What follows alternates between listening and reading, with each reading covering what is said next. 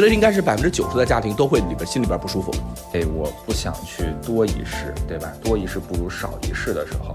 性别差异作为一个个体而得到了尊重。对于性别平等的规定，它都是抽离性别的，你明白吗？大家好，欢迎来到我们的名字先不急播客。那从这个名字先不急的这个标题就可以看出我们的播客是多么的随性。希望我们这个播客可以录到五期吧，先立一个小目标。那我们大家都和就是各位听众自我介绍一下吧。我是思雨，现在坐标香港，目前是中环的一只金融狗。OK，我是郝鑫，现在坐标硅谷，目前是一个搬砖的程序员。好，大家好，我我是李彤，然后我现在在深圳，然后我是一个这个提桶跑路的前媒体人。哎，各位好，我是选赫，坐标是北京啊，帝国的首都。那我现在目前呢是一个爸爸，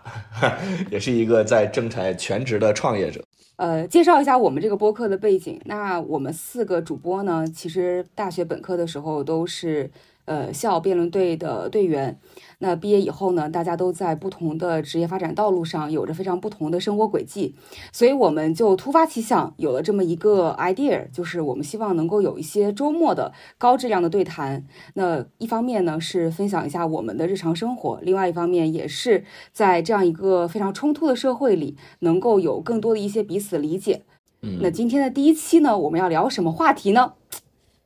就是妇女能顶半边天。那大家一看就知道这个话题是谁定的了。我们的三八节特辑啊，三八节特辑，结果三月十二号还没录呢。来吧，今天其实应该录植树节特辑。嗯，我们这是一个试播集，不要把自己架那么高。而且我觉得我们也不是什么高质量对谈，周末的对谈我是认。我们这个节目的目标听众是谁呢？答案是没有目标啊，所以如果这个线下的各位朋友，你恰好听到了这个播客，而且觉得还挺有意思，那非常欢迎你加入我们。OK，那我们今天就开始只能承诺说我们可能会更新五期，之后再说。好的，那今天我们就要聊一个非常洋气的话题啊，女权主义或者是女性主义。嗯，那今天这个人员配置就可以看到，这个我作为主持人的一个非常重要的分量。另外三位都是男性，所以其实今天呢，我相信这个三位男性可能会对于我作为一个女性，呃，这个在女性主义上的观点会有一些个呃自己的想法。同时呢，我作为一个女性，也有非常多好奇的问题想要问在座的三位男性。其实我们四个好像之前并没有聊过这个话题，所以之前呢，在节目录制之前的准备工作当中，呃，其实大家还是有蛮多分歧，或者是说。呃，有很多不一样的想法的，所以我非常期待我们今天的聊天。嗯，其实我觉得刚刚思雨说这个是对的，就是我们之前其实没怎么探讨过这种问题。其中很重要的一个原因，就是因为我们大家都觉得自己是啊，对吧？读过书的人，然后而且在生活之中也比较少见于谁明显的不尊重女性，嗯，所以大家其实可能也没有怎么非常认真的思考过，嗯，自己到底在各方面定义上来讲，能不能算一个。女权主义者，或者说能不能算一个尊重女性的人？大家肯定都觉得是，包括我，我觉得我可能是这里边最直男和最那个啥的一个人了。但是连我都觉得我自己是一个尊重女性的人。但是从我们之前沟通的问题来讲，思雨是明显对我的问题不满的。那我其实就有第一个问题想问大家，就是，呃，作为三位男性，你们会觉得自己是个女权女权主义者或者女性主义者吗？你能不能讲一下，你作为一个女性来讲，你认为女权主义者的定义是啥呀？其实女权主义和女性主义呢，都是 feminism，就是这个英文的中文的翻译。呃，叫女性主义和女权主义都 OK。那现在其实我想问的就是说，就你们听到这个词的第一感觉，或者这个词会让你觉得不爽吗？不会，我当然是，而且。而且，但其实说实话，我觉得这个词，呃，不会让我觉得不爽，但会让我觉得稍微有那么一点点狭隘的感觉。可能这个也是最近在网络上面，就是大家争议比较多的一个话题：女权主义到底是不是女性要比男性更高，或者说女权主义到底是不是代表的是一种平权？我觉得这是最大的争议来源吧。但无论如何，我觉得我一定都不是男权主义。嗯。嗯，这个说法就很好像两个概念。嗯，对，这个说法就很微妙，就感觉似乎你如果不是女权主义者，似乎就得是男权主义者一样。这个你看，就是好心首先要把自己从这个里边摘出来。我觉得，就是你让我听的话，我第一反应就是，我觉得我是啊，我觉得我在生活中非常尊重女性。然后，而且我觉得，就是一旦我甚至比如说我父母表表达出了对女性这个身份本身的狭隘理解的话，我甚至还会制止和。和和反驳，还要引导他们告诉你说，女性不只是要生孩子和做家务啊什么的，也要有自己的事业。哎，但是我觉得我从这个角度来讲，明显是了。但是呢，我猜测。待会儿随着聊天聊着聊着，就是可能很多我所谓这个不女权的一面就会流露出来。很多时候我们觉得我们已经很平权了，但是有有时候呢，对方对我们的就未必是女性啊，就是女权主义者们或者女性主义者们对我们的要求是，你不但不够平权，你还要再平权。所以在这个时候，我们就会觉得他们往往争取的不是平权，而是特权。这个时候才会有，我觉得才会有刚刚好心的那种微妙的感觉。啊，首先说一下，就在我这个不长的这个媒体生涯里面，觉得。呃，我们首先受到的一个训练就是，作为媒体是要去客观中立的。那我们所谓的客观中立，在女权这个问题上，就是我们国家有一部成熟的妇女儿童保护法，然后我们国家的宪法规定了两性是平等的，所以我们在去做相关的任何报道的时候，这个是我们的，相当于是我们的一条线，我们是不可能去突破说说去表达出更多的男权的东西，甚至说出现了一些社会新闻或者一些社会事件，我们会去站在女权的角度去去批判它。这个是媒体的经验给我带来的一些这个经历，然后另外一方面就是会发现国外的一些网站上或者是一些在我们四零四看不到的一些地方，我们发现他们的女权表达是完全不一样的。因为我们有时候做新闻是需要对比古今中外嘛，最典型最典型就是韩国的那个，呃，那个韩国女韩国女性对于男性的那个侮辱侮辱事件，我不知道你们有没有看到过。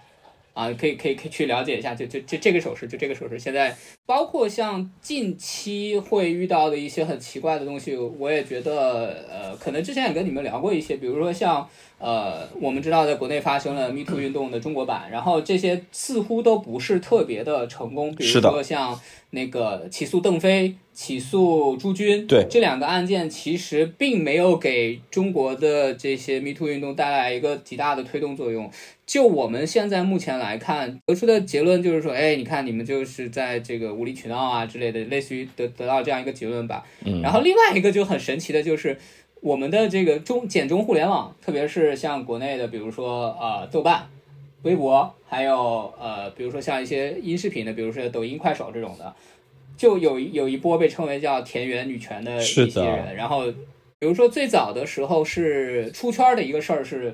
呃，指责那个那那那个那个一个非常红的一个网红 Papi 酱，说他这个什么惯性权出卖了自己的惯性权。再往后就出现了一些更奇怪的东西，比如说，呃，有一些所谓的这个反驳田园女权的一些男性会提出一个概念叫子宫讹诈，当然我到现在也没有了解到这个词的具体的含义和边界在哪里。所以我的观察就是说，在正常情况下，我们是基本上尊重我们国家的法律和公序良俗的，这个是没有任何问题的。至于具体落实到什么，比如说职场中的玻璃天花板啊这些相关的问题，我觉得可以具体去细分去探讨。但是我相信大多数人是，呃，受过这样的一个教育和训练，说我们要尊重女性。我觉得李彤刚刚说这个是一个非常典型的一个情况，就是，呃，在。目前在国内，呃，就是所谓不不不只是国内吧，我觉得整个人类社会，大家对于所谓的女性主义的边界和定义都不是很明确。大家可能很多人隐隐约约的听过这个概念，然后呢，大家于是呢就用自己的理解去争取自己所谓女性的权益。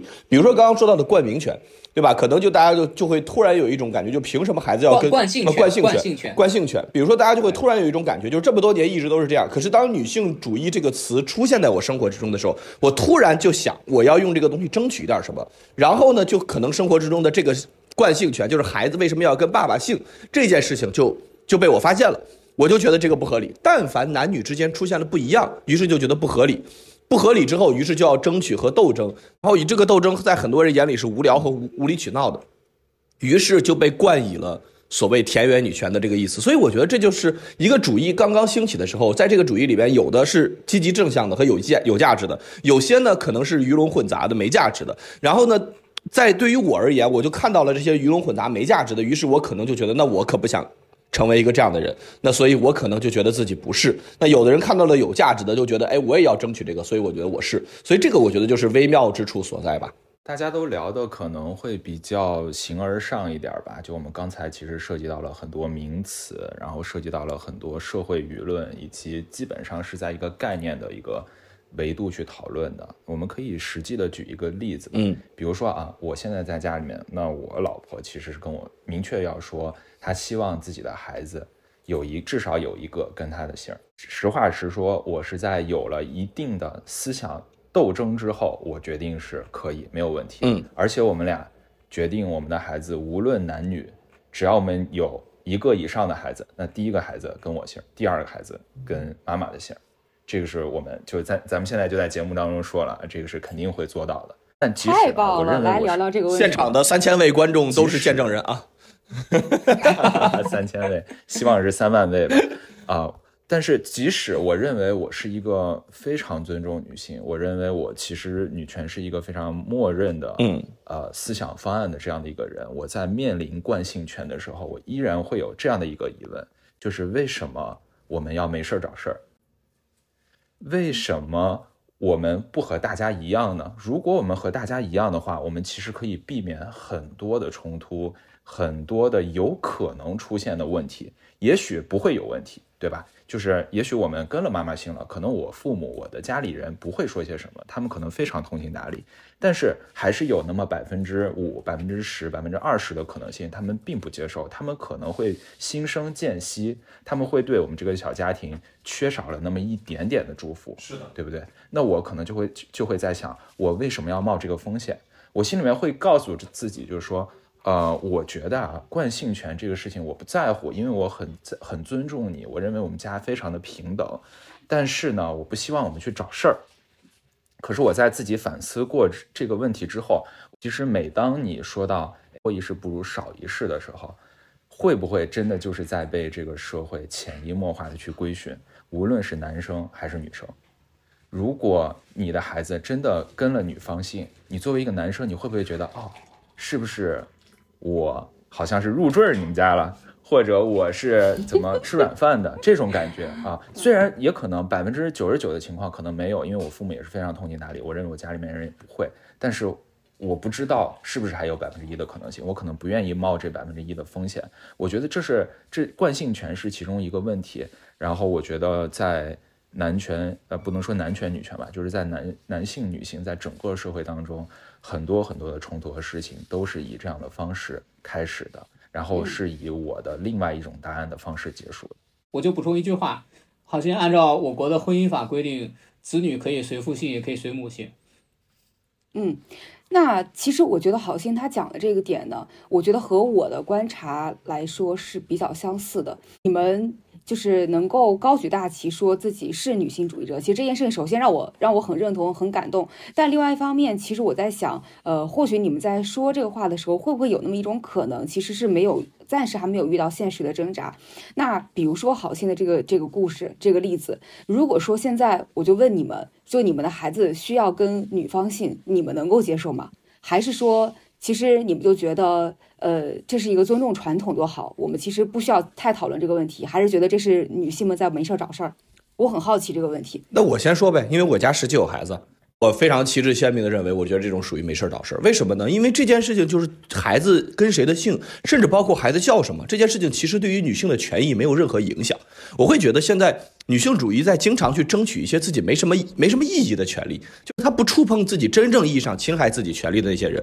而只触碰这些其实没怎么惹你，然后但是呢，就是只是形式上来讲，似乎对你有一些影响的问题。那我觉得惯性权就是一个非常典型的这种，就是他根本就是这孩子今后姓什么跟你没有，就是跟跟你对你权利没有任何的侵害。OK，我姓刘，对吧？我的孩子姓刘，我第一个第一个孩子是个女儿，她目前姓了刘。那第二个孩子是个儿，就是假如说啊，我还有第二个孩子的话，那假如说是个儿子，那这种情况下来讲，比如好心刚刚说那个情况，假如说我我我的妻子，假如说姓王吧，那这种情况下，那那那那就很奇怪了。第二个孩子如果姓王的话，我一立刻就能够想象到，即使以相对通情达理的家庭，我觉得根本就不是好心刚才说那个比例，我觉得应该是百分之九十的家庭都会里边心里边不舒服。就是你会发现，就是所谓的第二个孩子，就是其实很重要的一点，就是男孩不男，是不是男孩？就是在传统的观念里边，男孩是要承担起所谓的这个传宗接代和这个东西的。你你当然了，你可以全盘否定这些，我我也没有觉得这些东西都对，我自己对这些东西明显是不不太 care 的。但是你要考虑到的事情是，诚如刚刚好心所说。就是家庭里边会对你现实生活产生很多影响。如果你父母对这件事情有介意，那进而可能就会导致，就是你的太太跟这个你父母之间的关系不好，甚至还会有什么呢？比如说邻居问起来也会大家觉得很奇怪，哎，说哎你们家儿子为什么姓这个呀？总之，这个社会环境之下，大家所有人都会默认的这个所谓的这种公序良俗在这里的情况下，就会带来很多不必要的麻烦。这些不必要的麻烦呢，事实上大家都要一起承担。那一起承担，关键是收益又是什么呢？我就没有看到收益是什么。自己的姓儿对于女性而言有什么实际的价值吗？我我感受不到，所以在我观观念里面，我觉得这事儿属于没事儿找事儿。所以，嗯，我基本上在我这儿，我不会用这样的方法来尊重女性。我觉得不是正确的方法。就这种方法，按可能有的观众会觉得这种方法，反正对女性也没什么侵害，那按说对你也没什么侵害，你给就给了呗。不是，我觉得就是，嗯，在争取权益的过程中，你能争取到的东西就是有限的。你一共比如说能争取五分权益，那你这个东西就占了一分之后，那你正常该有的权益，你可能就要少一些了。我举个例子，可能你争取到了惯性权，你可能就在短时间之内不好意思再争取其他权益，或者你在争取其他权益的时候，就有人跟你说孩子都跟你姓了，你还想怎么样，对吧？比如说吧，孩子都跟你姓了，你在家全职照顾不是应该的吗？你看这种情况下，其实反而会阻碍女性争取正常的，比如说工作权益或者受教育的权益。反而阻碍了，所以我觉得就根本就不要胡闹这些事情。就哪些事情真正影响了女性权益，哪些事情真正让大多数人的女性的生存与发展受到了改变和压迫，就改变那些权益。不要你在最开始的时候不要上来挑一个在可能中国传统文化中几千年都已经是这样的问题去挑战，去挑战一些可能更容易的事情，让大家都能够去得益的事情。比如说你的受工作工作权，你可以跟你的这个丈夫说，你看我工作之后你的压力也会轻一点，那这个时候丈夫可能就能接受，对吧？所以我会觉得斗争是要讲策略的。我我我我，这是我觉得为什么我觉得这件事情是没事儿找事儿的原因。嗯，好，我回应一下选赫。嗯，你这个这个观点呢，我非常不同意。呃，我觉得是惯性，就是惯性跟父亲姓还是跟母亲姓这个事情。呃，首先我一个基本的观点是，因为这是你小家庭的决定，而这个就决定一定是取决于就是妻子和丈夫之间你们去商讨而去做的一个决定。所以不管这个决定最后讨论的结果是跟男性姓还是跟女性姓，第一个孩子怎么姓，第二个孩子怎么姓，这都是一个家庭的决定。我觉得任何男性、任何女性在这样一个两性关系当中都有权利去提出这样的想法。但是从整个社会的角度来说，你刚才说惯性权这个事儿，我们是在挑战挑战好多千年的这个公序良俗，这点我非常不认同。呃，我并不是说我一定要为我自己。自己的孩子就是争取说一定要跟着我姓或者怎么样，我并不是想强调这个结果，而是我想强调，其实，在今天这样一个我们所谓的女性主义的呃斗争也好，什么是重要的，什么不是重要的，这件事情并不是由男性你们来决定啊。如果站在女性角度，她需要去问自己这件事情对我来说是不是重要，我想要的是什么？呃，如果是我真的想要，并且这件事情对我来说是重要的，她就有权利去争取。他争取了之后，结果再说。但是争取，争取允许他争取这件事情，并且我们鼓励他去争取任何自己想要的事情，不管这件事情是在工作上，是在生活上，是在孩子怎么性上，是在家庭的家务承担上，这件事情我们都是鼓励他去做的。所以这是我的这样一个观点。而这其实也带来一个问题，是说，其实，在第三次，就是现在目前的我们这个呃女性主义的浪潮当中，我其实觉得是存在这样的分歧的，就是。我们确实没有一个像以前争取同工同酬呀，或者是等这样的一个运动，能够告诉我们一个统一的目标。所以在现在这样一个社会里面，女性主义她去争取的这个问题相对来说是分散的。而在这样一个环境当中，我反而觉得，就是对于女性来说，更需要考虑的是，你觉得自己什么是重要的，你就去争取你认为重要的东西。呃，稍微补充一点，因为我其实内心当中是辩论过的，包括选课现在这种。呃，刚才所讨论的这样的一个思维方式，也是在我脑子中流过，甚至在我嘴上说出的。就是我和我的妻子在讨论的时候，也是完全讨论过这一方面的问题。然后我举两个例子，其实是可以深深的打动我，并且并且改变我的观点的。首先，我现在人在美国，大家我不知道大家了不了解啊，在美国，妻子嫁给一个男性，他是要冠夫姓的，大多数人是要冠夫姓的，可能百分之七十到八十吧。然后，一般我们华人是不会冠夫姓的。这件事情我从来没有认为在生活当中跟我有什么关系。直到我有一次去邮局寄信的时候，我们要求把我们家的信都寄到同一个邮局的信箱里面，因为那个时候我们家的信箱还没有 ready。然后呢，这个邮局的人允许我寄，但拒绝了我老婆，因为我老婆的姓跟我不一样，他们不认为我们是一家人，他们无法证明我们是一家人，除非我把结婚证带过去。这是我第一次遇到这种情况。第二次是我老婆的一个同事，他有两个孩子，是按照公序良俗，他们两个孩子，一个男一个一一个男生一个女生，全部都是跟着爸爸姓的。有一天，这个女孩子小一点的妹妹就跟妈妈说：“说妈妈，你不是我们家里面的人，因为我和我，你看我和爸爸哥哥都是一个姓，你就跟我们不是一个姓。然后你看学校里面其他孩子，他们的妈妈就是跟他们一个姓，因为在我在说，在美国就是妻子是要冠夫姓的。”包括离婚了之后，他才可以换回到自己的姓儿，再结婚要再冠夫姓，这是一个公序良俗啊，并不是法律规定。所以你看，这样在潜移默化的过程中，这个孩子就会觉得，哦，妈妈好像跟我们不是一个家里面的人。那例子还打动我的是，我老婆在家里面，我的岳父和岳母，我的岳父经常会开玩笑说，我岳母是冠夫姓的，是我的岳母。刚好巧合跟我的岳父是同一个姓，并不是冠夫姓，但他始终拿这个玩笑，从小开到大。我的妻子就是在成长的过程中，其实一直记得这件事情，因为她不同意，她知道妈妈不是冠夫姓，但是她爸爸每次这样说，虽然他明知道是开玩笑的，他都会给他妈妈打不平，就说我妈妈不是，我妈妈是自己的姓。所以其实就这么一个姓名姓这么一个简单的事情，就是对于我的妻子来讲，她可能。在心理当中，默默的，或者说在潜意识当中，或者说在社会规训当中，就已经承受了一些我并不知道、我并感受不到的一些问题。而当我们在讨论啊，我的家庭能不能承受，这个社会能不能承受，其他的朋友会怎么样看待的时候，唯独缺失的一位就是我的老婆，她的感受是什么样子？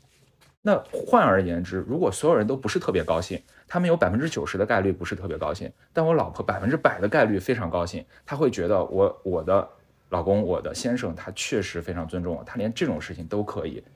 就是和别人不一样。我在这个家庭感到很幸福的话，我在我思考了之后，我得出来结论就是我愿意，我愿意这么做，因为我不 care。就好像我们公序良俗里面说的，姓名这件事情，如果我们真的不 care，那我就是不 care。那如果我不 care，我就可以因为这件事情让我老婆开心，我就可以让让他去做。选和在他的论述中，其实把两个东西混为一谈。呃，然后我首先是觉得说，在这个尊重呃女性的这个事情上，它是有两个部分的。第一个部分就是你自己在家里怎么处置你跟自己家庭成员的关系。就其实是好心后面补充的那一部分，其实是我最早想说的。你比如说，我跟我的，就我还我还没有正式领证，但是我有一个未婚妻，对吧？我已经求过婚了。我我跟他我跟他聊过一些很多的类似的问题，比如说什么时候结婚，要不要结婚，结婚这个要不要生小孩，生几个，以及这个包括说像你这个问题，我们也浅浅聊过一次，就是小孩跟谁姓。在这个事情上面，我觉得就是大家本。秉持一个互相尊重的一个态度，其实就可以了。因为毕竟家庭这个事情，特别是小的家庭，是两个人过日子。再怎么样，比如说你把你的亲朋好友，呃，主要是亲戚吧，亲戚跟父母引进你的家庭的关系中，其实会把你的家庭关系变得更复杂。在相对会拒绝他们去把更多的东西干扰到我们的生活里面去。这是这是第一个，就是说。呃，选赫说的说要不要这个这个这个关夫姓这个事儿，我觉得这这个事情首先是说双方要互相协商，因为你们是家庭组织的最基本的单位，就是夫妻双方。然后另外你说的第一个斗争策略，我觉得其实另外一个问题就是我们为什么会现在会看到你所谓的那种所谓的夸张的激进的斗争策略？我其实前两天就看那个视频，他说到一个很简单的道理，就是斗争有两个方面，一个叫做战略斗争，一个方面叫现实斗争。战略斗争是什么？哈，我必须提出一个特别高的目标，就我们传统中国人说取法其上，适得其中嘛。就比如斗斗，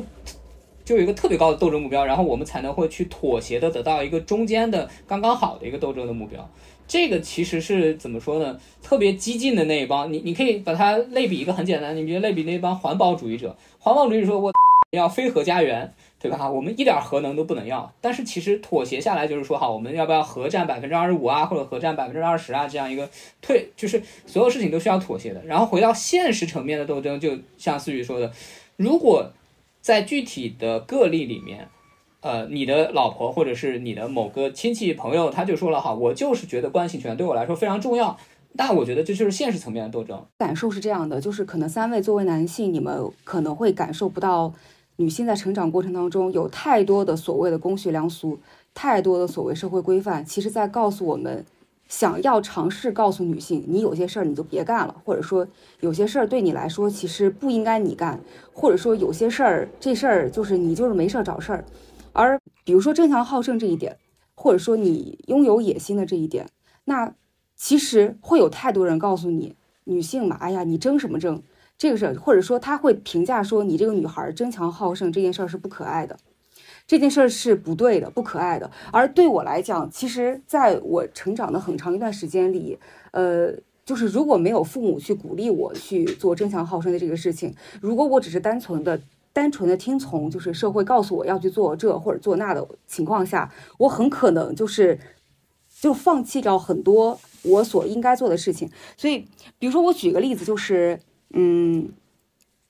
譬如说，我我之前在大学本科呃结束以后，呃在研究生过程当中，其实有一次去找投行的一个实习，我印象非常深刻。那一次投行实习过程当中，有很多的呃男男性、女性一起参加，但不得不说，当场现场表现好的，其实大部分都是女。逻辑上面其实确实是女性，但是最后那次找完工作以后，他最终录取的是一个男性。那那个男性。呃，录取了之后，我特别不能够理解，所以我就去问那个 HR，那个 HR 告诉你就说，哎呀，这个事儿就是因为那个男的农村出生，他能出差，能吃苦，所以他就能干这个事情。呃，比较适合干这个事儿。那这个事情让我当时就让我觉得非常非常的冒犯，所以我那个 HR 他对于一个人选择的标准已经不在于这个人是否优秀，而在于首先第一点，他的这个社会观点告诉他，他需要找一个能出差的，而这个女孩相对来说是柔弱的，她是没有那么能吃苦的，这是第一点。那第二点，这个这样一个过程其实会。导致的结果就是女生对自己的评价也会降低，她会感觉说，OK，这个社会告诉我说我应该做怎么样的事情，而这个怎样的岗位是适合我的。好，出差的岗位不适合我，那我应该更适合一个不出差的，更是一个做中后台的，更是更适合一个其实不需要我那么 aggressive，没有那么争强好胜的这样一个岗位。那这个其实是这个社会规训，其实对于女生来说是。呃，我其实觉得比起所谓的男性对女性的要求，这种社会规训来的其实更可怕，压力更大。嗯 嗯，我想我想问一下，我延稍微做一些延伸啊，就是在这里面我其实有一点小小困惑的东西。你比如说，我们就就拿中国来举例啊，呃，我我之前所在的老东家就在南方报业来说，他们其实就我所待的那段时间。女性的记者也好，女性的编辑也好，甚至说包括女性的领导，就是部门主任那种的，就非常呃非常资深的、非常 senior 那种，特别多。就是在这个事情上，就是你觉得这是一种规训呢，还是一种说性别优势？每每这个。报社的领导都会说说啊，我我们今年要多招点男的，都能跑突发新闻，因为你你知道社会新闻其实是非常辛苦的，你凌晨半夜有个谋杀案，有个交通事故，你必须都去跑。但实际上招到的人大多数确实是女生，就从比例上来说，你你你觉得这个跟你举的那个例子是一个反例呢，还是说它是一个更加具体的一个变成规划的一个东西呢？我只能说，你们的 HR 顶住了压力在招女性，我非常感谢他。而这个事情在金融行业确实不太是这个结果。金融行就是至少我观察到金融业吧，我不能说所有的金融业，我所观察的就是，呃，即使一群女性是优秀的，但最后很多情况下 HR 会倾向于招一个男性，原因在于他这个岗位的定位，他认为是更适合男性的。呃，所以说你认为这是由于特殊的行业，它会导致这个问题？那我们再扩展一下，你比如说。呃，幼幼儿园的那个呃男阿姨，或者是男男男护士，你你那你觉得这这种是因为性别优势，还是是因为职业就是就是这个行业的歧视呢？同的意思是说，比如说你刚刚对于记者这个判断，是认为你们的 HR 顶住了压力，这个首先我就不同意。那我问了，那是不是所有的幼儿园老师和小学老师都是他们的 HR 顶住了压力招的女性呢？呃，如果说报社的领导说。我们认为，呃，女记者或者女编辑比男性更细心。两个问题，第一是，如果你 PK 过程当中，我不管这个人是男是女，他展现了更强的能力，那我就去招他。只不过结果上面来说，他是女性，这没有问题。对呀、但是我刚才举的例子，我投行实习经历里面不是、那里面表现更好的是女性，但是嗯 HR 招了一个男性，原因在于你不能够胜任，因为你是女的，而我认为这个岗位更需要出差。别，我特别想给大家一个就是中间的一个 point，特别有意思。我可以跟大家说啊，计算机，我是从事计算机行业的，我是程序员，对吧？大家对于女生的印象就是你细心、耐心、认真，对不对？而且啊，计算机是什么时候发明的？大概是四十年代的时候发明的。那个时候的计算机，它编程靠什么呢？靠插线，靠打孔。就是其实是需要你非常耐心的能力，以及你的数学能力的。在那个时候，非常的 surprise，所有的第一代程序员全全部都是女性。在计算机发展的过程当中，慢慢慢慢的，女性就变成了一个相对次要、像非常可以说是非常微弱的一个角色了。在几乎是一个男性主导的角色，尤其是在八十年代、九十年代这个时候，直到我们的互联网行业爆发了之后，才有了一些女性。但即使到了今天，你们可以去任何一个一家互联网公司，无论中外，无论是硅谷、北京还是香港、深圳，任何一家互联网公司，男性一定是占绝对的大多数的。为什么？我其实之前啊听一个节目里面的观点，我认为是非常有道理的。这个我相信就是我们四个人肯定是都看过的，但我也邀请听众大家都去看一看，在 B 站上面有一个人叫马都工，他的节目叫做《睡前消息》，他其实提出来一个观点，就是因为这个行业挣钱。对，我们刚才举的两个例子，比如说幼师、男护工，比如说报社的编辑，我这么说吧，他们其实真的不挣钱，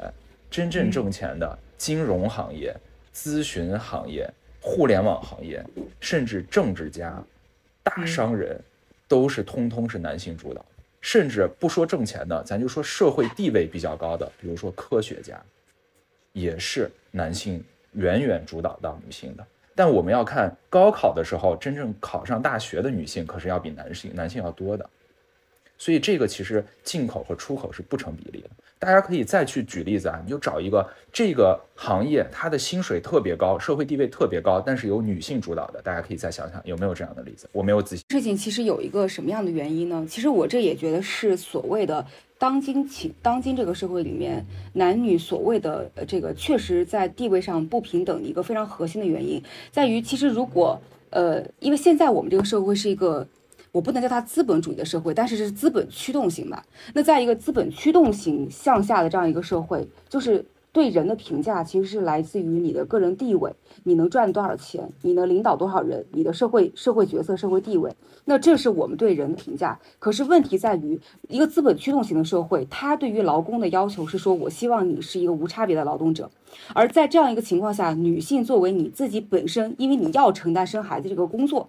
很多人要因为生孩子，要因为哺乳而需要离开职场一段时间，这对于企业用工者来说，确实是一个影响到他用工的一个因素。现在这样一个，这是我觉得是一个制度性的问题，这个这个事情很难改变。那所以在这样一个情况下，这就有一个反向的选择了。对于企业用工者来说，我需要的是无差别的劳动，我需要的是你能够。尽你全心全身心的能力为这个企业去付出，而在这个情况下，女性是一个带着镣铐跳舞的这样一个角色。那如果回到好心的情况，是说为什么就是金融行业也好，呃，互联网行业也好，因为这个行业赚钱，所以女性少。那它的逻辑链条，我相信是因为这样，因为它赚钱，有更多的竞争者，劳 HR 要求你为这个行业、为这个岗位提供更多的无差别的劳动，压榨你的个人的时间。而这个时候，女性你的镣铐就成为了你的弱势所在。所以我倾向于去选选择男性，这是其一。其二，我觉得也是这个社会目前现在其实挺可怕的一个点，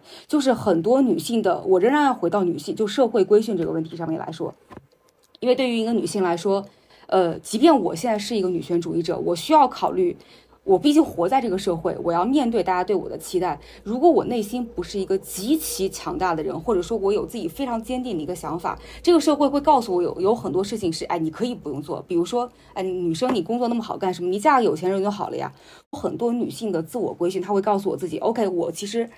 不一定需要找那么高薪的工作，我需要更稳定的工作，因为我可以兼顾家庭。那 OK，我可能是在社会规定当中，可能认为我是一个没有那么强领导能力的一个人，所以我没有必要去争取那个领导岗，我有一个做一个基础岗就可以了。这样就导致很多女性自己自己的往后退，所以这是一个两面的问题。一个是 HR 会因为你女性戴着镣铐跳舞而不去对女性做选择，而另外一个女性自己也会因为社会规范而让自己往后退。这两个的合起来的一个共谋，其实我觉得是一个非常可怕的事情。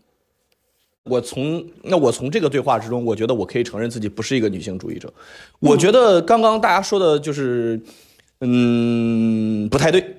比如说刚才好心说啊，因为这个行业挣钱，所以这是我也很喜欢马杜工。可是我觉得他这个观点不对。那我也能举出大量的不挣钱，但里边也都是男性的，比如警察就不怎么挣钱，那依然是男性主导；军队也不怎么挣钱，依然也是男性主导。我觉得这件事情跟挣不挣钱压根儿就没有关系。就是我觉得，就是如果把视角是往这样想的话，会容易陷入一种是男性在通过系统性的压迫。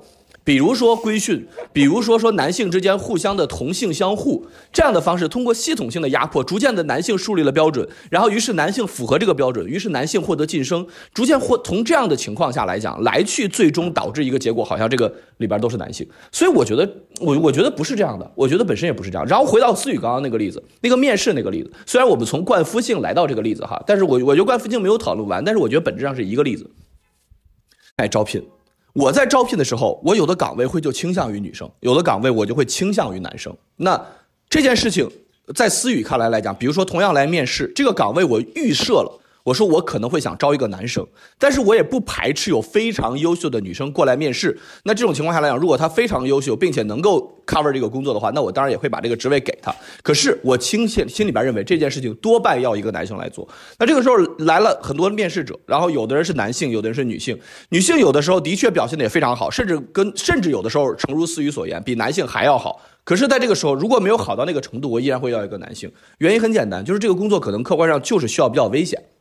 比如说，就是我不知道投行有没有这样的工作，在很多律所有这样的取证工作，他需要，比如说知识产权方面的取证，他需要到到这个对方的公司里面去拍摄，但是这个拍摄事实上来讲是要偷拍的，来拍摄对方去侵害我知识产权的案例，对吧？那在事实上，中国的司法环境里面，第一，这种情况是非常非常危险的，因为对方可能会。就是对你有人身伤害。再比如说出庭做刑诉律师，做刑诉律师的情况下来讲，你有时候需要到三三四级、四五级的这种城市的这种二级法院去打官司，然后再出现了极其大量的就是你你告对方的这个当地的这个某一个人的就是这种刑事案件的过程中，比如说你或者是为当地的谁辩护的时候，就会触犯当地的利益集团，经常把你堵到这个法官法院里，然后不让你出来，然后或者是就是找人去跟踪你和甚至殴打你。甚至甚至这个就是拘禁你。那我这样的这样的情况下来讲，我我如那你这个大家觉得想象中的出差就是我坐飞机过去，然后商务舱，然后到当地住一个非常好的酒店，然后大家一通应酬就完事吗？不是啊，有的出差就是比较辛苦的，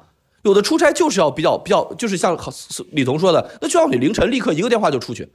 一个电话出去之后，然后深夜打车，然后到一个很很偏远的地方。那这种情况下来讲，我作为一个。雇主而言，我就即使不作为雇主，我作为一个正常的人类而言，我可不可以认为这件事情派男生去比派女生去更安全、更合适、更好、更放心？所以我觉得，我觉得考虑这件事情完全没有任何问题。就是就是就是，我觉得大家要就是这就是我的一个问题。就我们就其实刚刚李。呃，我等等我说完这句话啊，其实我觉得就是刚刚李彤说那个意思，我们能不能接受男女之间有差异？是，那就你就不是女性主义的话，那我觉得我不是女性主义者。我觉得我是认为，我觉得人就是有差异的，有些工作就是女性来做，其实不就是比较危险的；有男性来做，有些工作男性来做可能也比较危险，比如照顾孩子。当然了，可能在现在的社会分工之下，照顾孩子可能确实是不产生更多的社会价值，所以大家女性觉得自己的价值被忽略了。可是，如果我们今天世界翻转一下，照顾孩子才是这个世界上最重要的工作，那是不是女性的权利一下就上去了呢？这不就是过去就就是母系氏族不就是这样吗？你有没有发现，刚才关于招聘那个问题里面，那个核心问题在于哪里？在于你整个选择的过程，你没有问那个女性愿不愿意去承受这个危险的可能性，你帮她做了决定，这就是这个问题所在。而你为什么帮他做决定？原因在于，你会有一个刻板印象，说什么事情更适合女性，而什么事情更适合男性，而不是看他真实在这个岗位上的这一个真实表现。所谓的社会规训。是说社会告诉我说你就只不能争强好胜，不是这么简单，而所谓的社会规训就是一个你作为一个女性，所以你应该怎么样？你作为一个男性，你应该怎么样？他对你你这样一个刻板印象，这个刻板印象会成为一个自我实现的语言。所以我非常建议你下一次你可以问问这个女生，我这份工作是危险的，而你愿不愿意干？因为其实就我看到，在新闻领域有非常多的特稿记者非常优秀，他们写了很多，就是冒着生命危险去采访了很多重要的案例。这些人都是女的，怎么着他们就不能了呢？所以这件事情讨论个体层面，我觉得没有意义，而是说我们是要把这个选择权利给回到女性，这才是最重要的。好，第二点，回到你刚才你说的关于我们的这个，就是什么，是不是母系社会什么鬼？就是是不是母系社会女性的地位就会突然上升？我说句实话，假如说今天，我随便举个例子，比如说今天都不用回到母系社会，如果今天所有的女性的生产，男性要休等同的产假，比如说我女性生产要六个月，男性需要休六个月的产假，陪产假必须休，这个问题我觉得甚至就觉得可以得到缓解，一定程度上的缓解。那。回到我的观点，就是说，在这个资本驱动的时代，无差别劳动当中，任何对能够你你能够提供劳动是这个负面的这样一些因素，比如说你要去做家务劳动，比如说你要去承担生孩子、哺育，比如说你会因为要处理家务里面的各种事情而必须要离开职场，这样的事情都会影响到就是这个用人单位对女性的一个表现来说，我觉得对于女性来说，就是你要去不断争取，去打破社会对你的刻板印象。所有的选择不是因为你是女性而怎么样，而是说你到底愿不愿意，想不想这件事情到底让你舒不舒服，你自己愿不愿意去争取它，这才是最重要的。说一个暴论啊，我觉得刚才大家讨论到两个非常深刻的问题，第一个问题就是男女之间到底有没有差异？我我说一个非常爆的点，我认为在一个相对。人类进步的过程当中，科技越来越发达，人将越来越脱离体力劳动的时代。我认为，只要排除生孩子这件事情，男女是没有差异的。我是这么认为的。现在所有的差异都体现在生育这件事情上。我可以这么说：如果有一天我们有人造子宫、体外人造子宫以及非常成熟的体外怀孕制度，我相信男女平等将大大的往前进步。而男女不平等的地方将体现在一些无足轻重的行业。我举个例子，比如说打篮球，可能大家还是更喜欢看男篮，不太喜欢看女篮，因为它是一个讲究暴力、讲究力量的运动，对吧？这个是没有办法的，这是身体上的差异。倒回来去想，那如果生育这件事情是男女差异带来的根源，最主要的根源之一，其他的力量之外的，那可能是第二哈。生育这件问题带来什么？我举个例子，女生每个月都要来月经，男生就没有。那这个时候，如果你需要在野外待二十天，很多女生可能就没办法去了，生理决定的。男生可能从来都没有体会过。哎，我再推荐一个 UP 主啊，叫书柜儿，这个是一个健身博主，B 站的。他当时做了一个什么实验呢？他实验一下女生来月经是什么感受，以及痛经是什么感受。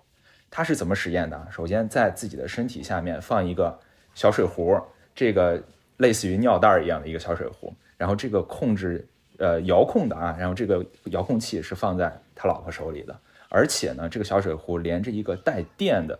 一个刺激他肚子的一个啊电机的一个东西吧，大家可以认为，然后这个电机只要发出来以后，它的疼痛相当于是女性痛经的一个疼痛，然后。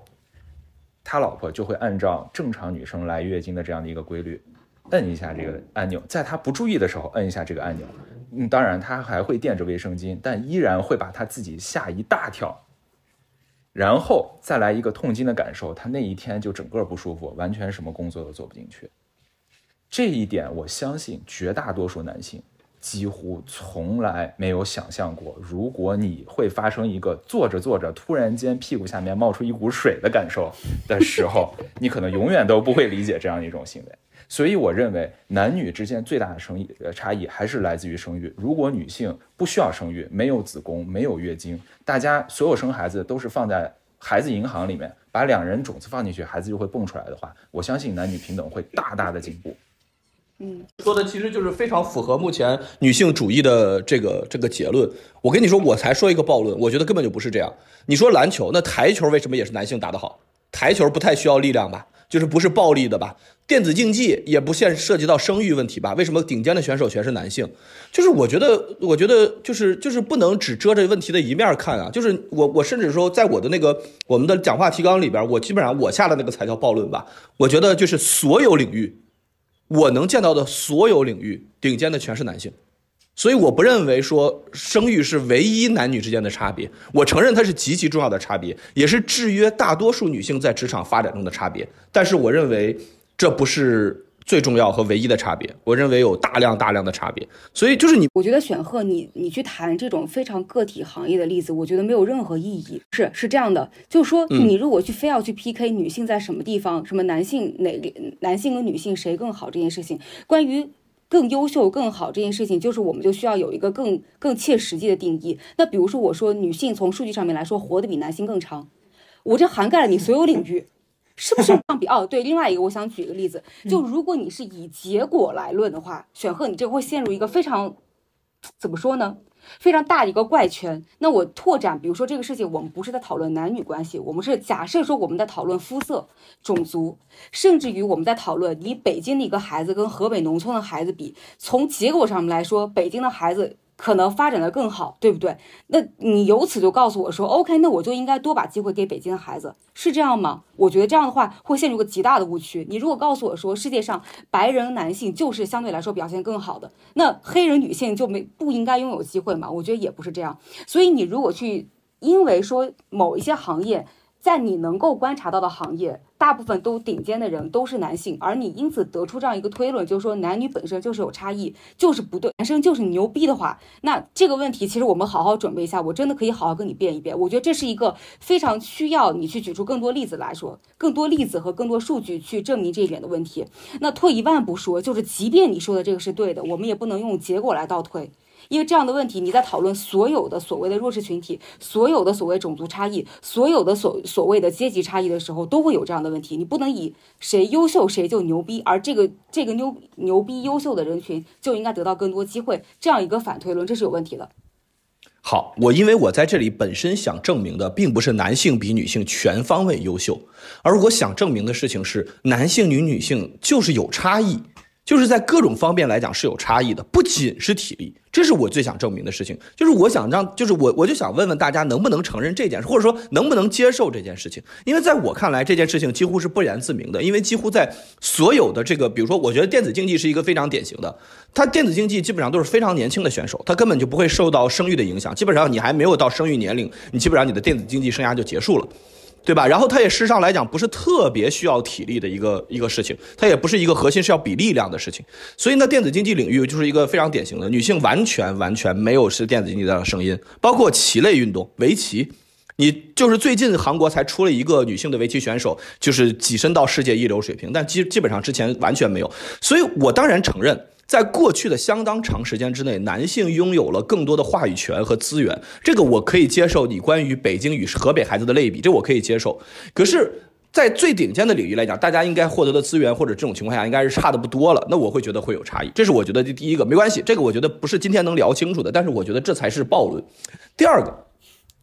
思雨刚刚讲到说，那我们现在的问题是社会规则的问题和社会评价人标准的问题。我们没有按家庭的贡献和对于整个人类的这种人口繁衍的贡献来评价女性的劳动，而按照的是往往是比如说人能挣多少钱、管多少人、创造多少社会价值来产生活动。这个我完全同意。可是我们如果基于这样的现实，基于这样的现实。来去衍生出来了 A、B、C，比如说刚刚的冠夫性啊，比如说刚刚的这个招聘之中对于女性的歧视啊，包括工作之中对于女性的歧视啊。如果我们基于这个现实衍生出来了 A、B、C 三个现象，那这个时候你现实你承认改变不了，然后你要去改现象，那请问这个现象怎么可能能改变呢？就是大家硬改，硬改完之后，那现实还是那里，谁改谁吃亏。斗争，所谓的这个价，这个斗争，当然女性就是诚如刚刚思雨所说，你们想争取什么是你们的自由。可是你这样的情况下，我之所以会反对这件事情的原因，是因为你这样会把很多人拖，就是推开你的队友，就推开不，你我们不是同志了。为什么？因为你你你在这里个现象，你不，你对于这个现象你不发声。可是因为我知道这个现象压根儿背后的机理不改变，这个现象必然存在。那请问，那你怎么来去改变这件事情呢？我我我就觉得我不能接受这件事情。那那你你只能让我觉得你们的斗争根本就不讲策略，只是因为我就是想要，我就是觉得不公平，所以我就要发声，我就要去颠，因为我自己受了很多的规训，所以我就就是，但是你背后的机理没有变呢。我这没有觉得，就是女性好像应该低男性一等，但是我就觉得斗争策略不对，就是你们斗争的方式就是，比如灌夫性，这有啥可争的？争这玩意儿干啥？你这是除了出一口气？嗯，我我这是我的疑问。这里我必须要，我必须要先插一句，然后我再把时间给李彤跟郝鑫。就是你刚才说的这一切，它不是因为男性现在事实上有更高的地位。所以导致了女性争冠夫性，就他们俩不是这样的因果关系。而现在所谓的女性主义，以我现在的理解，我认为大家所争的也不是在具体的现象，具体的现象，女性主义者之间他们的观点都可以很不一样，因为这是你自己个人的选择。而女性主义，我觉得他们现在在争取的，包括我自己在内，所要争取的一个点在于，就是我需要所有的，或者说我反对所有的，因为你是女性。你一你就应该怎么样怎么样怎么样的这样一个观念，所以这是我们所我觉得这是我们所反对，或者说这是我反对的，这是其一。你如果说还有别的一些什么的话，可能就是包括了女性的自我反省，可能包括了有很多的问题，社会告诉你是你的错，但你可以告诉自己这不是我的错。比如说穿着暴露而导致了性犯罪，我可以告诉我自己就是不是我的错。然后包括像有一些事情，如果社会。社会的现在的所谓的公序良俗，但它让我不舒服，仅仅因为它让我不舒服，我就可以多去想一想这个事情当中上面这个事情是不是有点什么问题。比如说这个家庭对于我多生孩子的期待，或者对于我，比如说辞职回家照顾孩子、照顾老公这样一个期待，这我不能叫公序良俗，但是很多人选择这样来做，你不能因为很多人选择这样来做就。就是反过来压迫我，但 anyway 这个事情只要他让我感觉不舒服，我就有，我觉得他就是有问题。哪怕是像灌夫性这样的问题，就是孩子都只能跟着爸爸姓这件事儿让我不舒服，我就有权利出来表达我自己的声音。所以核心来说，我觉得女性主义它所要打击的或者所要斗争的不是具体的某一个现象，不是说全民都要去争取冠夫姓，比如说全民都要去争取一个什么样的权利，不是。我觉得在今天的女性主义浪潮当中，其实每一个人女性都有自己想争取的那个部分，而我认为它所有的一个归结到核心就是，我不会因为你是女性就应该怎么样这样的问题。我来我来简单做一点补充啊，我听你们俩聊了两轮吧，但两轮其实，呃，说到思雨说的那个部分，他的视角其实是在于说，就我我理解啊，他的视角在于说是谁可以定义我们自己。这个事情我觉得其实挺有挺有意思的一个概念，我不知道你们当年有没有看过一个动画动画片叫《疯狂动物城》，里边有一个情节就是那那一只豹子，然后对一个兔子说，呃，You are very tiny，然后那只兔子就说，我可以说我自己是可爱的、娇小的，但是你这么对我说就是对我的不尊重，就是说这里面就涉及到一个问题，哪些词或者哪些这个刻板的印象可以用来去形容一个群体，这个东西我觉得是非常重要的，就比如说。我可以说我我是个胖子，我是个敏捷的胖子，我胖我我胖胖起来还挺可爱的，但是我会非常介意别人说我是一个胖子，我觉得这是一个基本的尊重，也是一个我觉得社会进步的一个表现，这是第一点。所以像刚刚思雨说的那一趴，我觉得是非常认同的，对吧？比如点，然后第二点说到呃选赫一直在说那个斗争的问题，斗争的问题我同意啊，没有问题，是应该斗争，要考虑斗争策略，但现在的问题就是选赫，你要知道。我们的社会过于多元，所以我们已经不是需要一个单一诉求，或者是说我们要团结起来为了一个目的去做斗争的时候了。就是说，我们现在不是为了去争取女性的同工同酬，我们现在的目的不是为了去争取争争取女性的受教育权和选举权，已经过了那个阶段了。到目前这个阶段，大家的诉求是更加多元化的。你比如说，一个河北农村的女孩，她可能想要争取的就是我我我我要去去上学，我不想我。这个初中毕业完了以后，我就不能上高中了。他可能想争取的是这个，但是在同时，同样一个年纪的在北京的一个女生，她可能争取的就是另外一个东西，对吧？她可能争取的是我想要穿短裙的权利，甚至是说我想要这个这个去逛夜店的权利，其实不一样。就是说，你不能把这个东西。一概的去有一个这个所谓的混合体的一个概念，说我们就是为了一个目标，我们一起奋斗，不不是这样的，就这个阶段已经过掉了。我觉得，我觉得这个要做一个区分。然后第三个，我还是跳回到我自己的这个职业行业来说，我更多的时候认为说，当我们有一个稳定的一个社会的预期的时候，我们其实是可以兼顾到最大多数人的利益的。比如说，举个例子来说，我还是在在我说我的职业生涯。一开始我们去写类似于有关于女性的社会事件或者社会案件的时候，我们有要求说我们要尊重我们的国家的法律，我们要尊重社会的公序良俗，我们的国家的立国精神是男女平等，这是我们社会主义国家的优势。这些东西我们都是必须去尊重的。当整个社会的媒体，自媒体先不说啊，自媒体这一块有很多的这个鱼龙混杂的东西，我们先不讨论。当整个社会国家的媒体是在这样一个本。本质的一个事件上去不断的去做宣传，或者是在去报道这个事件的时候，秉持这样的立场的时候，我相信会有越来越多的人去接受这样的一些概念。至于像选赫所说的这种暴论，比如说，呃，就就拿我刚刚说那两个例子吧，就是有一部分男性攻击女性，说你是子宫讹诈，对吧？因为你能生，所以你这个就是子宫讹诈，然后你就要求更多的彩礼或者要求别的什么东西，就是我我能生，所以我有理，所以你们要这个给我更多的福利，这是这是一种。那这样的一种所谓过多过看上去很激进的东西，是不是正是因为他们想要去争取一个我们看上去平等的东西，但是争取不到，所以我就必须把这个话题抛得更高，引发更多的人关注。呃，嗯嗯啊，我其实我其实觉得这个话题蛮有意思的，就是女权呢，它到底是一场男和女之间的争斗和革命。或者说，女性和这个社会之间的争斗和革命，还是它是一场，我都不喜欢它是一场运动，它是一场，它是一种思潮。我觉得这是我们可以去思考一下的话题。如果它是一种思潮，那我们最终所谓女性主义也好，女性的平权运动也好，它的归宿将是大家的觉醒和大家在思维方式上面一个拓展。通过从思维方式上面的拓展和觉醒。来去改变我们生活当中比较细节的细小的一些行为，然后再从涓涓细流汇成一条大河。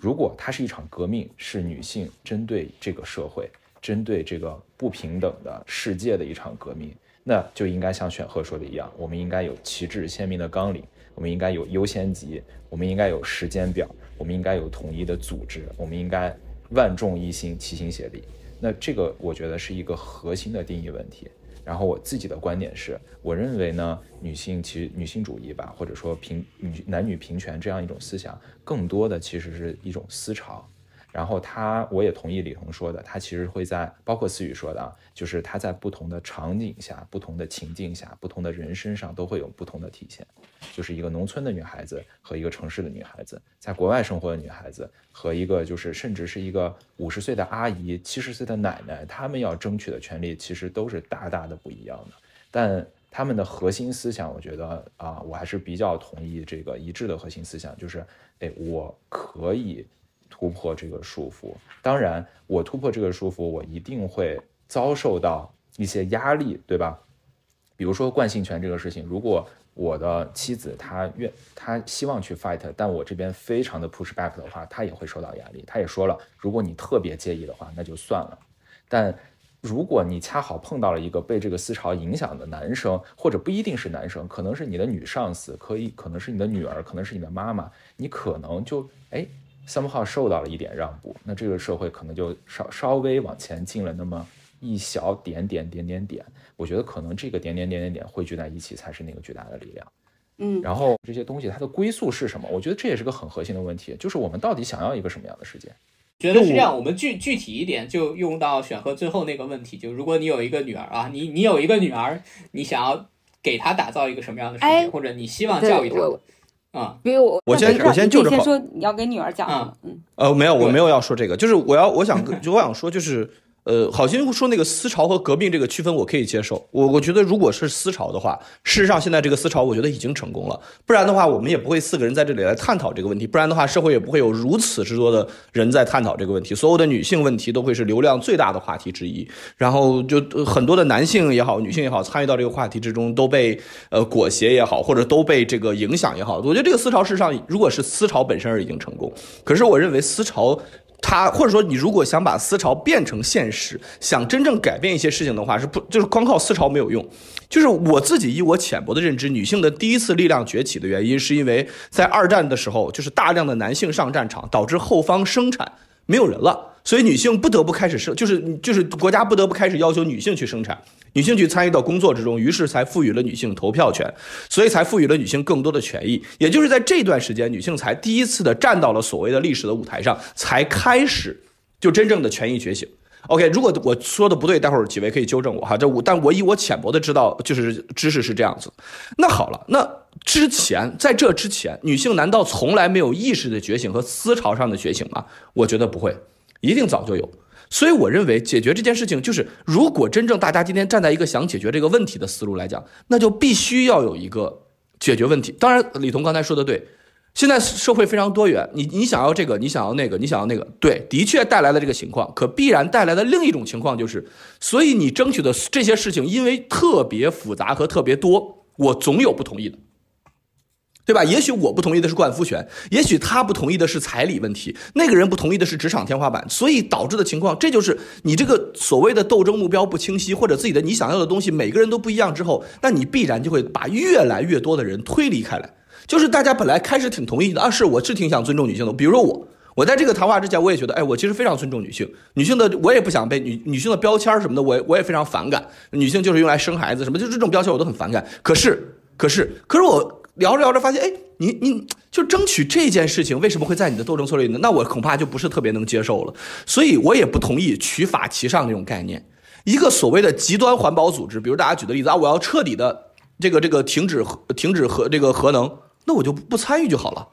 对吧？如果你的目标是我要保留百分之二十的合同，那我还可能参与。你说你彻底停止合同，那我就不参与。你自己以为自己取法其上，能得乎其中，事实上来讲是把很多本来能够接受你和本来能够同意你和帮助你的人推离开了你。所以，其实我觉得，嗯，思潮的确是思潮，斗争也是斗争。可是，如果你真正想改变这件事情的话，我觉得你必须要有一个务实和逐步的一个目标，和让对方和和让现有的这些体系也能够逐渐接受和适应的目标，不能上来一个一百八十度大转弯。那我觉得。可能确实是，嗯，不利于这件事情的权益的争取。我我告诉我告诉你，为什么这个东西微小的权益是非常重要的。除了思雨说的那个，因为他在乎，所以他可以去争取。另外一个原因是，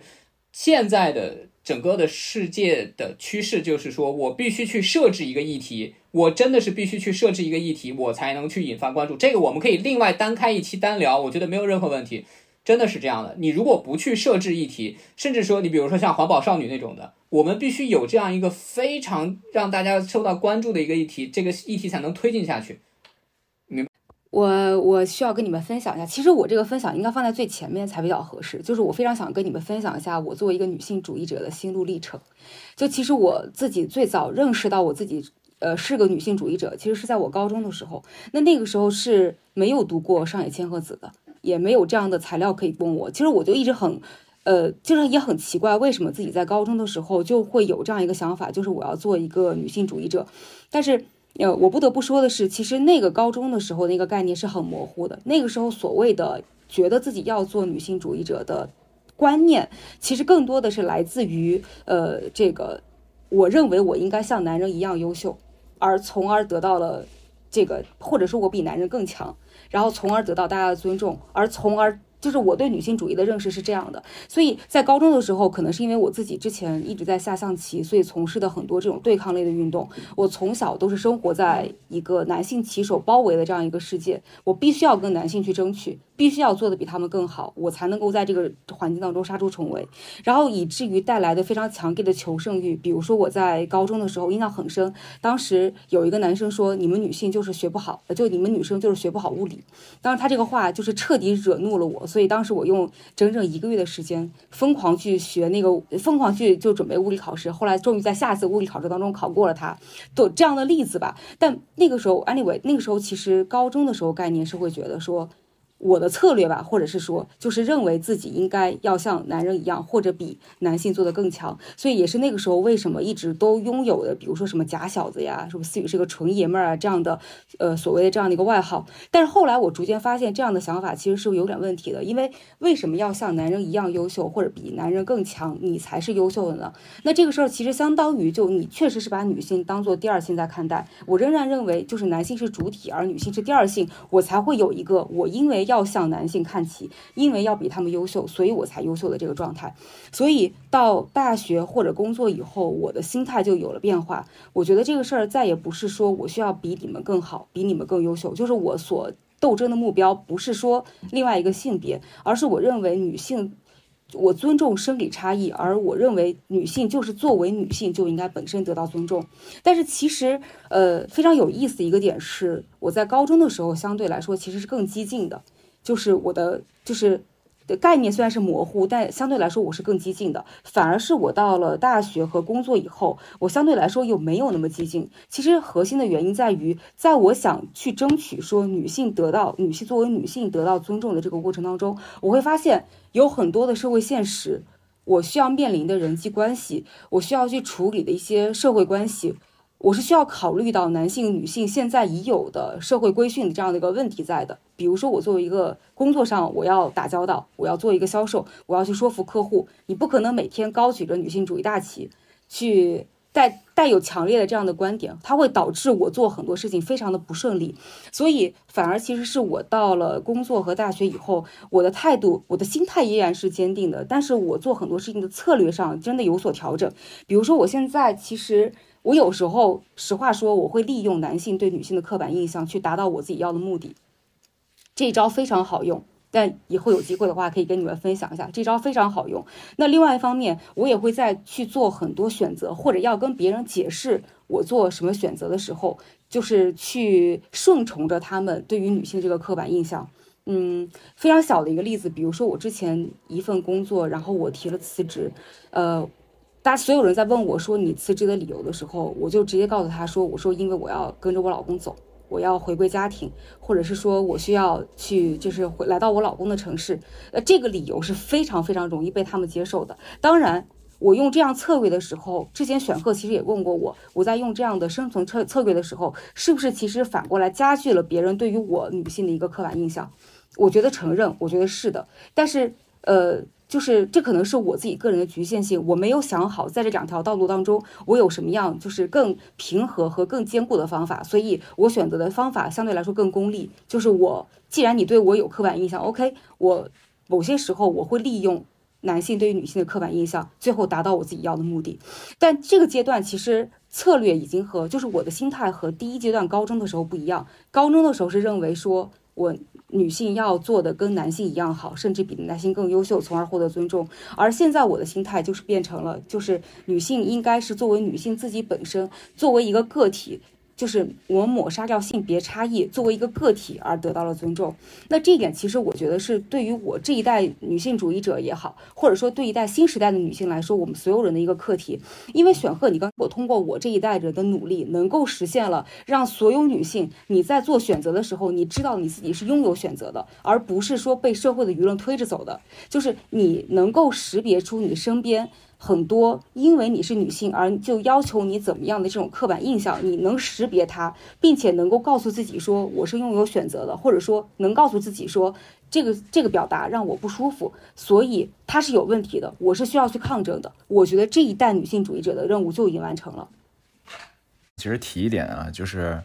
啊，每次在说我们的斗争策略的时候，我其实希望这个我里面既有男生也有女生，是包含所有人的。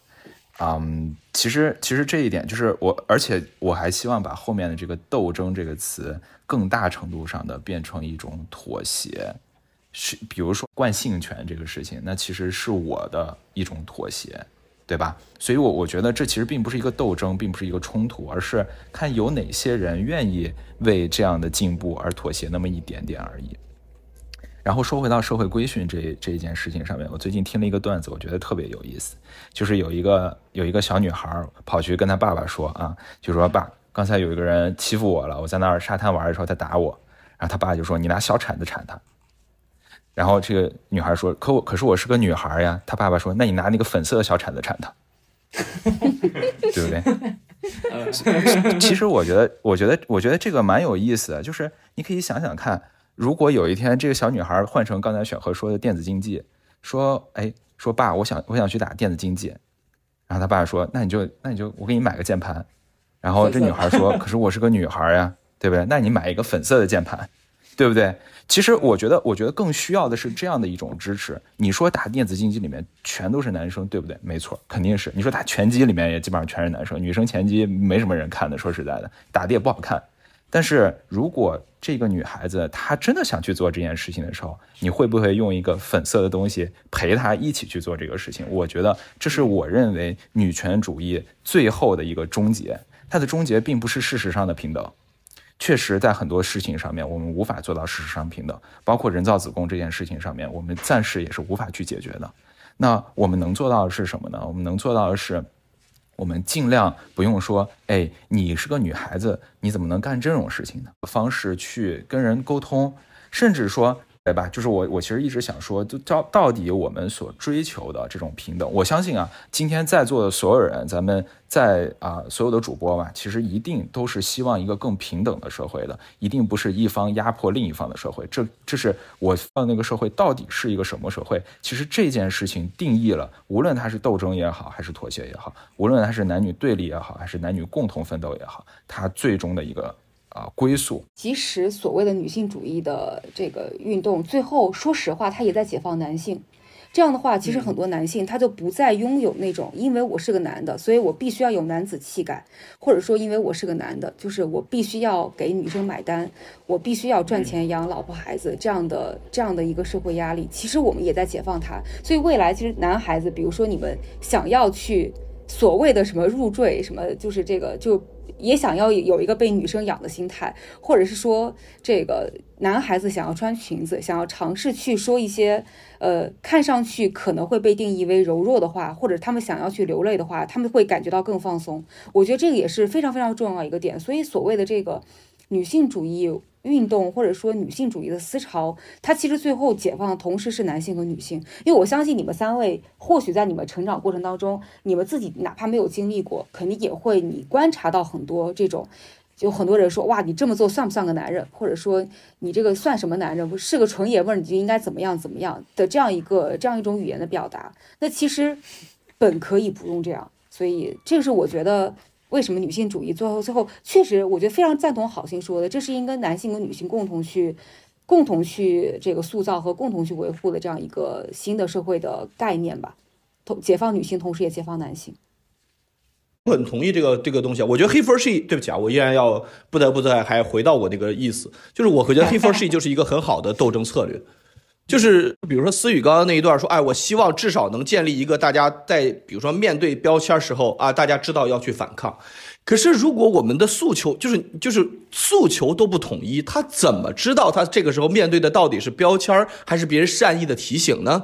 比如说，我说我，假如说我今后跟女儿说，我说，哎，晚上出去的时候你可以出门，但是不要穿的那么暴露。请问这个时候我到底是在标签化她呢，还是作为关心她的安全呢？对吧？比如说我说思雨，哎呀，这个今天这个出就出去出差，我觉得，哎呀，这个这个就是去那里还挺危险的，我觉得作为一个女生要小心。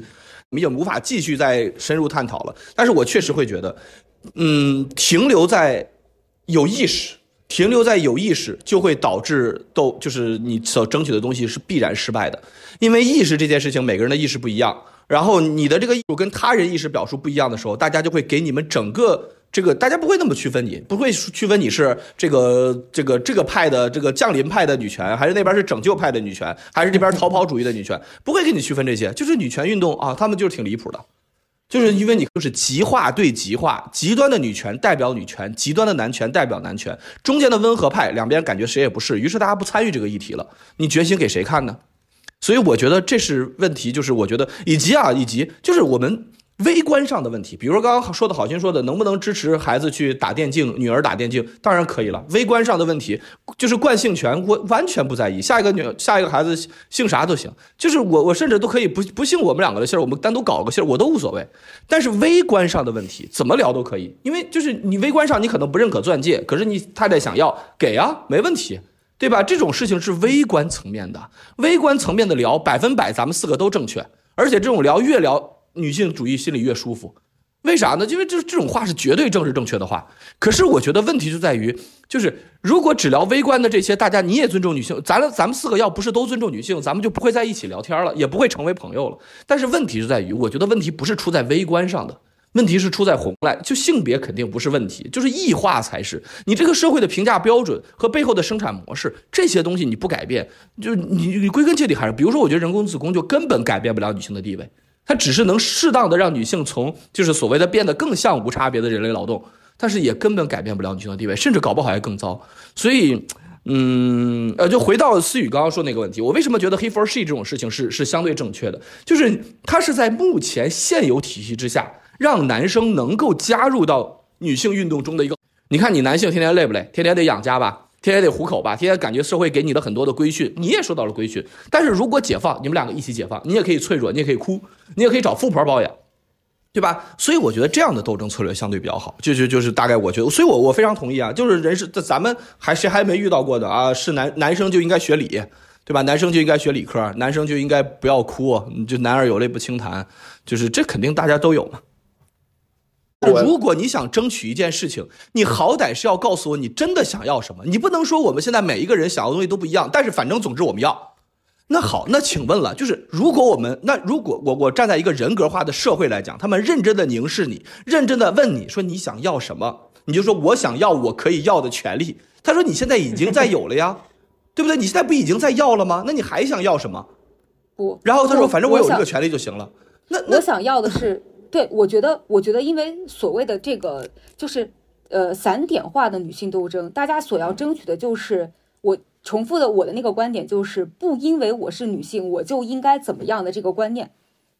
而呃，我不得不打断你一下，思雨，我看我告诉你们，现在女性在，对不起，我我恕我冒昧啊，我告诉你们，你们现在女性在争取什么？我因为不因为我是女性，所以我就必须去女厕所。你要不要争取这个？啥意思？你就是你说啊，我不因啊，你聊这个就是你你这不就是狡辩？我好好好，那我那我是狡辩。好，德国、欧洲几个国家刚刚出台的。不因为我是女性，所以我就必须穿上半身的泳衣。这是德国这几个国家刚刚出台的，就是所以现在这这个几个国家，欧洲的几个国家，女性是完全可以穿跟男性一样的 just 泳裤就出现在泳池里的了。就是你懂我意思吧？就是你如果只是想说哦，我反正我就是你，即使在你看来是一个非常简单和天然的诉求，但是在现实的演变中，如果演变成这个样子，你觉得你觉得男性们会觉得女性主义是一个？是一个，就是是一个我可以加入的事情吗？这是我的问题。管你觉得，我管你怎么想，这件事情只要他对我是重要的，我就可以去争取，这有什么问题？因为但是你这样斗重要的事情，每一个人的这个事情拆成两个部分啊，就回应选赫的这个东西，我把这个东西拆两个部分。第一个层面，你既然说它是一个斗争，那我觉得最简单、最基础的办法，我们来去看法律，所有的法律对于性别平等的规定。它都是抽离性别的，你明白吗？就是法律里面不会规定说，因为你是男性或者你是女性，你在这个法律的层面会有更多的特权。举一个最简单的例子，我们在大概是上一次修妇女儿童保护法的时候，有一些人大代表提议说，要求在各个地方政府修建的公共厕所，就政府资金出建的公共厕所，必须女厕多于男厕，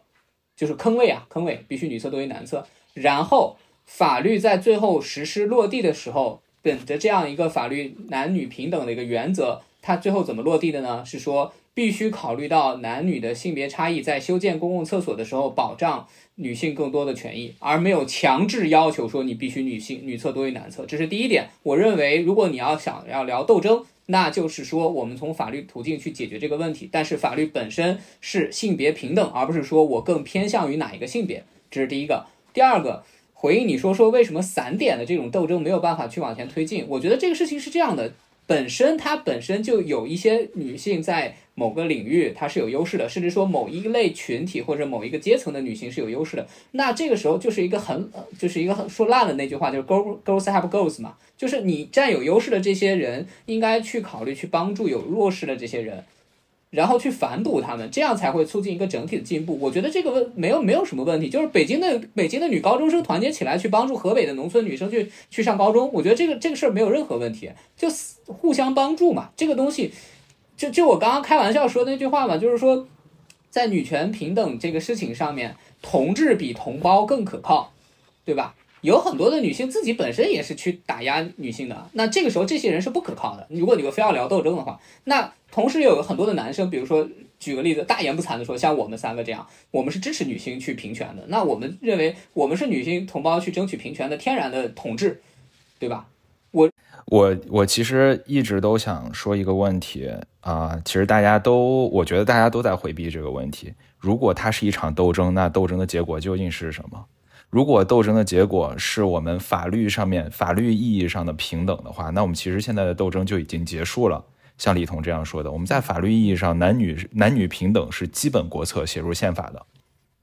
那我们其实斗争的意义已经结束了，我们在一九四九年已经结束了。包括我们废除了娼妓，不允许有小老婆，我们其实法律意义上面已经非常平等了。理论上来讲，我们在任何非常极少数的特殊行业除外，绝大多数的行业理论上来讲，男女都应该是同工同酬的，这个也是在我们整个国家纲领里面的，对不对？那如果斗争的结果如果是这样的话，我们斗争已经结束了。所以显然我们的斗争结果不应该是这样，且我们不能把我们的斗争结果变成这样。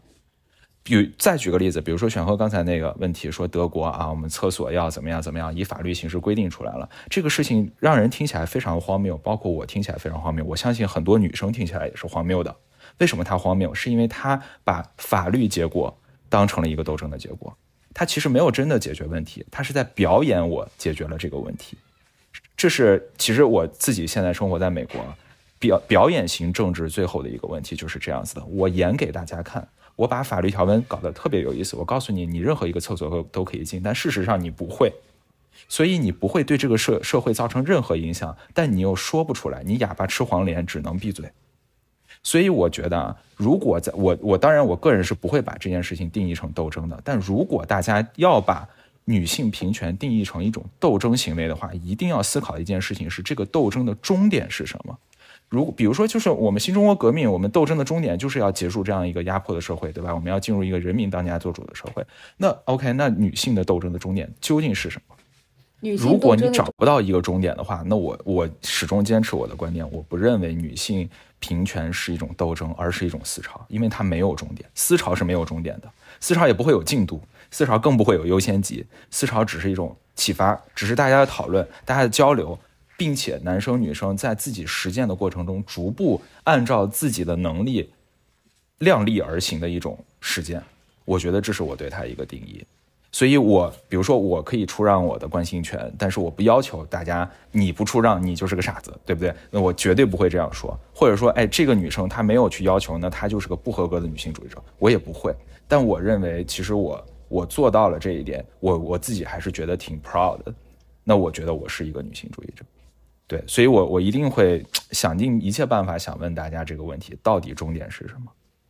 嗯，我觉得终点就是不再因为你是女性，甚至于不再因为你是男性，你就应该怎么样的没，就是这种叙事就消失。我觉得这是一个终点。但是这个事情，我在我可预见的未来，至少在我这个这一代人，我不认为它有任何就是胜利的可能性。嗯，我觉得我的态度啊，我觉得斗争的终点就是所有路所有写在法律里面的东西，大家都可以认真的去执行。比如说法律里面规定我们不能偷，不能抢，对吧？那每个人都会有这样的一个意识，说好我们不能偷，不能抢。然后同样的，就比如说像这个性别平等，我我就把女权往前推一步，推到性别平等上。那就是说，好，我们在考虑到工作机会的时候，我们不能因为她是一个女性，然后我们就会另立标准，而单纯的以能力去为她做一个排序。有一个，呃，举个例子来说吧，比如说今天有一个人因为这个要了一一千一千万的彩礼，然后我们今天会把拉出来说，这是因为女权运动，不会这样，我们只会说这是因为当地的风俗。我觉得是这样。但我要说这段话是可能思雨今天唯一听起来舒服的这段话。哈 哈我觉得女女权运动最终所谓的斗争，或者说所谓的思潮的结果，应该是这个社会真正意识到女性的价值，而不要再拿目前在评价普遍意义上所谓人类无差别劳动来去评价女性。我举个产假的例子就是这样，大家现在产假六个月。可是，在这六个月之中，就我因为我太太刚刚休完产假，就是我跟你讲，就是产假根本就得不到任何休息，她比工作还要辛苦得多。所以哪里就是大家就是开玩笑说哪里是产假呀，完全是产役产刑，就是刑罚的刑，就完全大家是在产刑，因为在这六个月之中，他要照顾孩子，完全无法出门，因为孩子要不断的有各种需求，即使你不自己喂养的话，你也有很多需求要不断的去处理，所以在这六个月之中，你不得不去把自己的所有事情都让位于这个孩子。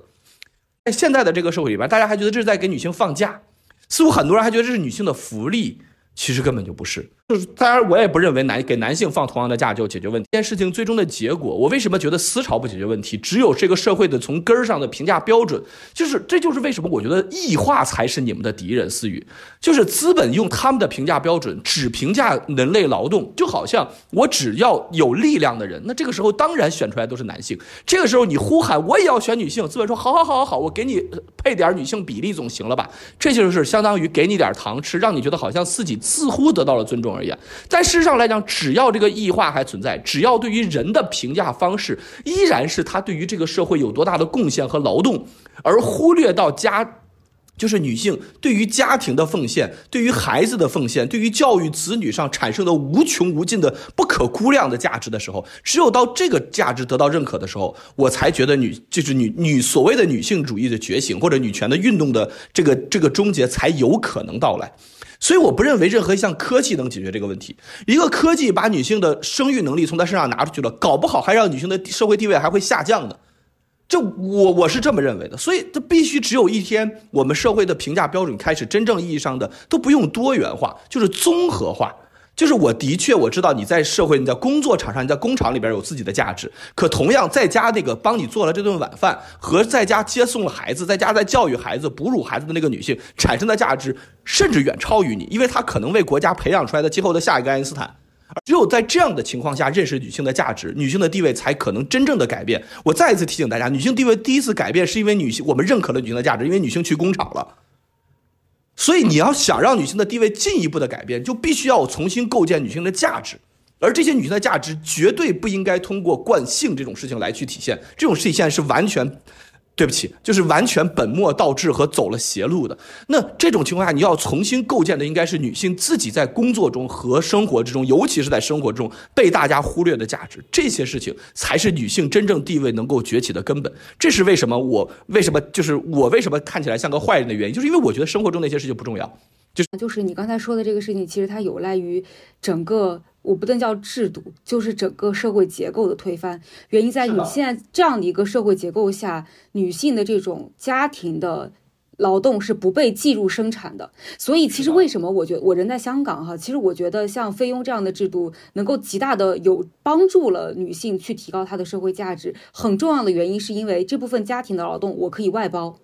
而我外包了之后，我通过金钱关系让别人来帮我做了之后，解放了女性的劳动力，能够让她重新回到整个生产生产体制当中，这才是能够帮助女性去就是提高的。但是问题在于，就是如果你要实现。完完全全男性和女性在这一点上的无差别，基本上就是要靠整个体制的变化。而这一点上，其实我我觉得我相对来说更比起观念，其实我觉得我更悲观。所以，社会一秒钟回到母系社会，我觉得你说的问题就已经完全解决了。没错，你的家长是对的，但是问题在于现在我们这个社会不是这样，没办法。那如果在这样一个领域下，那继续你要去改变这一点，我那我觉得下一期我们可以聊这个社会化养育，我觉得这一点非常非常的有效。